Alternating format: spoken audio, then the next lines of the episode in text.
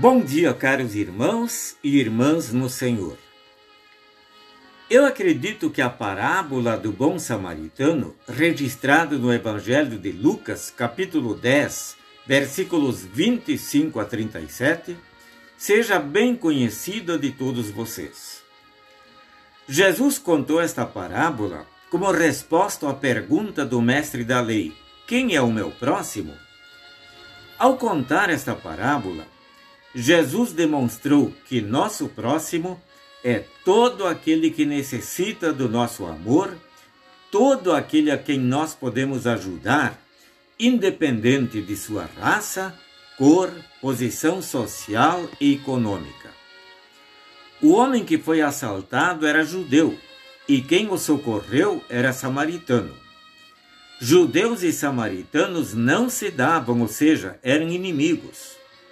Mas conforme o ensinamento de Jesus, o samaritano não perguntou: Quem é este homem que foi assaltado e está quase morto? É um patrício meu? Ele simplesmente olhou e viu que estava precisando de ajuda. Mas antes do samaritano, quem passou por aquela estrada foram dois homens religiosos, dois homens de igreja. O primeiro, um sacerdote, podemos dizer um pastor, quando viu o homem ferido, passou para o outro lado. Quem sabe até pensou: Meu Deus, coitado deste homem! Que bom que ainda tenho minha saúde. Então ele agradeceu a Deus pela sua saúde, pois, como homem piedoso, Deus o guardou dos salteadores e demais catástrofes. O levita, ajudante do sacerdote, certamente pensou de modo semelhante.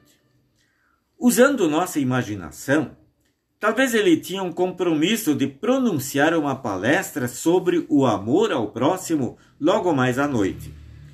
Calculou rapidamente: se me demorar por causa deste infeliz, a palestra falhará. Meus amigos, não é verdade que sempre se consegue arrumar uma desculpa quando a gente quer?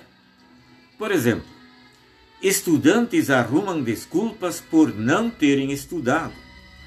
Empregados arrumam desculpas por faltarem ao trabalho ou por não terem cumprido a tarefa.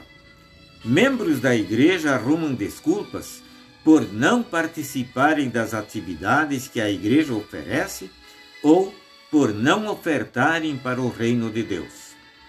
O sacerdote e o levita encontraram desculpas para não socorrer o necessitado. Desculpas ou argumentos sempre estão aí para qualquer coisa.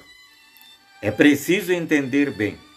Estamos falando de desculpas, não de motivos justificáveis e convincentes. De acordo com a parábola, o samaritano não procurou desculpas para se desviar do caminho. Ele reconheceu que era o próximo do necessitado, que o outro precisava da sua ajuda, e ele o ajudou, sem demonstrar qualquer interesse pessoal.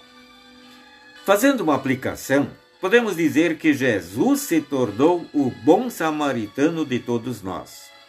Nós éramos seus inimigos ele veio ao mundo por causa de nós. Deu sua vida em nosso favor. Demonstrou todo o seu amor por nós. E ele promete a salvação a todos os que nele creem. Sejamos sinceramente agradecidos pela demonstração de tão grande amor. Amém.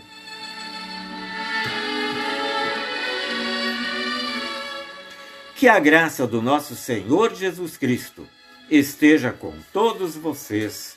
Amém.